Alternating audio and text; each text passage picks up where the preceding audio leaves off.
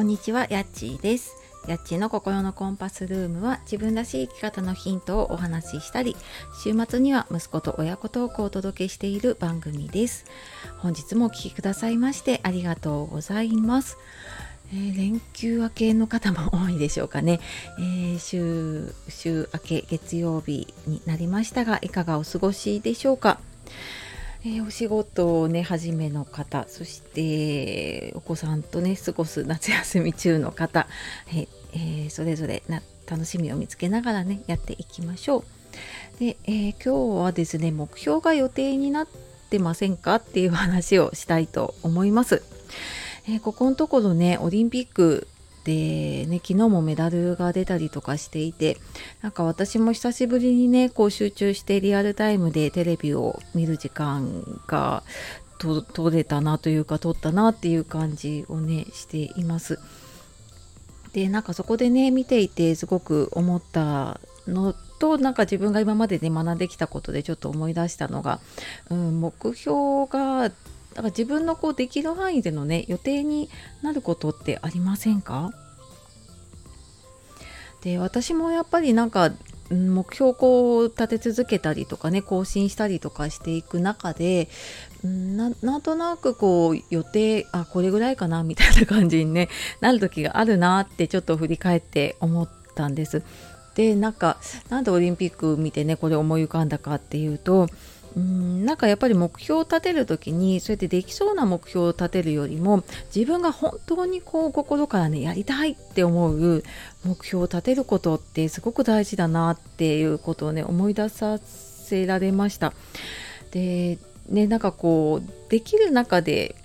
あなんか予定の延長線上みたいなね目標を立ててしまっているとどうしてもやっぱりその自分のできない枠を超えられないので、まあ自分の限界今の限界を超えられないし今の自分の枠の中での目標達成しかできないんですよね。でもなんかそうやってねオリンピック選手もそうですけれども多分もう限界を超えた力を出していたりとかうんなんか常に常にやっぱり自分の枠を超えた目標を立ててそれを達成してきているからこそなんかああやって世界一とかね、あのーそういう結果がね出せるんだなっていうのをなんか見ていてすごく感じました。でなんかどうしてもそこまでのこう本気が出なかったりとかねうんなんか本気を出してやる必要がないというかなんか意味を感じられないことも多くなっちゃうんですよね。なのでついついまあまあほどほどにやっておいてほどほどの結果を出せばいいかなみたいな風にうんなんか慣れるとねそう思ってしまうんだけれどもでもうんなんか本当にこう自分のねなんかやりたいことを見つけてでそれを達成していくってなった時になんかその本気でやり抜く力っていうのかな。その過去の自分でも今の自分でもない未来の自分が出せるもの。本気で出せるもの。で本気でやればこうやり遂げられるなっていうようなね目標を一旦立ててみてでそこからじゃあどんなことができるかなっていうふうに考えていくときっと今いるこの世界というかね自分のフィールドよりもきっとあのステージが上がるってそういうことだなっていうことをねすごく感じています。まあこれ私自身にもねあのすごく言えてることだなって思ったので、はい、あの目標がねついつい予定になってしまってるなっていう方はうんなんかなかなかでもね枠超えられないなっていう時はもし何かできるとしたらどんなことができるかなっていうふうに一旦ちょっと自分でその時間がないとかねあのお金がないとかそういう制限を取っ払ってもしできるとしたらなんかどんなことができるかなっていうイメージをしてみてでそこからじゃああのそのための本当に小さな一歩でもねできることないかなって探していくときっと一歩一歩のね積み重ねがなんかとんでもないことの達成につながるんだろうなっていうことを思い出していました。はい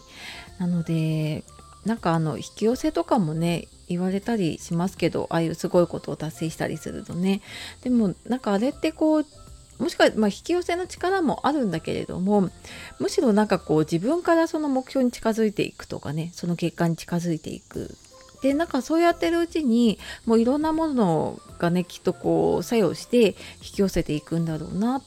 とも思うので、うん、やっぱりなんか目標を立てる時私も普段聖書の中でねあの本当にやりたいことをね引き出すっていうところ結構あの力を入れてるんですけれどもなんかそこが見つかっていくとやっぱりあの進む力も強いし自分の中から湧いてきたね本当にやりたいことってうーんきっとなんかこのやり方がダメでも次のやり方をやろうとかっていう風に何としてでも達成したいって思うと思うんだよね。うんなので、はい、なんかちょうどねオリンピック時期なので、はい、そんな話をしてみました、えー、目標がね予定になってるかなっていう時にはできそうな目標よりもやりたい目標を立てるっていうことにねちょっと意識を向けてみるといいかなと思います。